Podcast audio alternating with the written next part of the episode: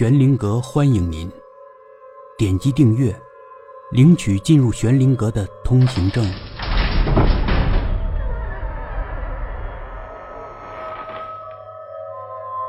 龙公主，第十一集。龙公主漂亮的大眼睛瞧着关涛，你想让我为你哭吗？啊，嗨，不是我想不想，而是你会为我哭吗？龙公主却很固执。你想让我为你哭吗？关涛苦笑。我当然想了，我爱的老婆为我哭两声。我就算是死，也会开心一些的。龙公主有些触动，我会为你哭的。龙公主倒更是像在向关涛保证。关涛呸呸呸的吐了几口，哎，这这这，别谈这个倒霉话题了。这两天已经够倒霉的了，两次差点丢了小命。啊，别说那些不愉快的事儿了，来来来，咱们还是谈点快乐的事儿吧。可什么事儿是快乐的呢？龙公主不知道。关涛朝她笑了笑，笑得有点邪恶。来，宝贝儿，坐我腿上来啊！情景变换的太快了，龙公主有点适应不过来。关涛继续邪恶的笑着：“来呀！”公主还是不太愿意。关涛拉了她一把，她这才乖巧的坐在关涛的腿上。关涛忘情的吻着龙公主，换气的时候，他才说了一句话：“这就是最快乐的事儿啊！”第三天早上，关涛不打算去上班，这几天太晦气，他打算歇歇，缓缓劲儿。一想到一整天都可以在床上抱着光溜溜的龙公主，他更不想去上班了。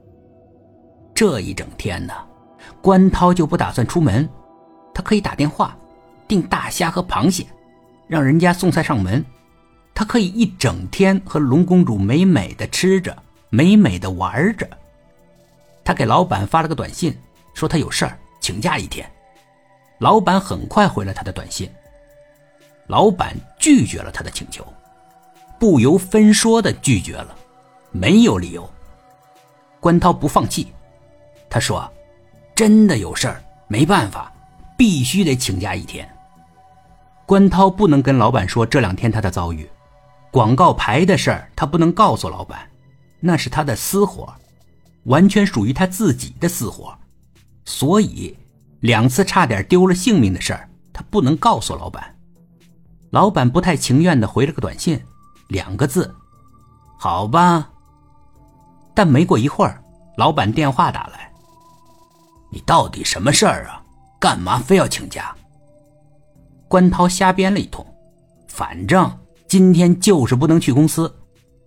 但关涛的理由，老板根本不同意。那都是些什么破事儿啊！你现在就来公司，今天有事儿。关涛还是想跟老板磨叽磨叽，有什么事儿啊？今天有重要的客户到访，关涛在公司里的酒量最大，他不在，公司的战斗力急剧下降。关涛没办法了。他毕竟还得赚钱，才能买得起大虾和螃蟹。好吧，好吧，我去，我去，马上走。但关涛想，今天得腐败一点，他不想坐公交，他要打车。情绪太紧张了，他不想坐拥挤烦躁的公交车。不过，当你想打出租的时候，却不一定能打到出租车。一辆接一辆的车过去了，都不是空车。而且，路口似乎还不是他一个人在等车，后面来了两个男人，他们能看出来，关涛是在等出租车，因此，他们往前走了几步，没站在人行道上，而是站在马路上等车。他们也确实比关涛早打到车。一辆空出租驶过来了，关涛急着冲那辆空车招手，但是那两个男人也在朝空车招手。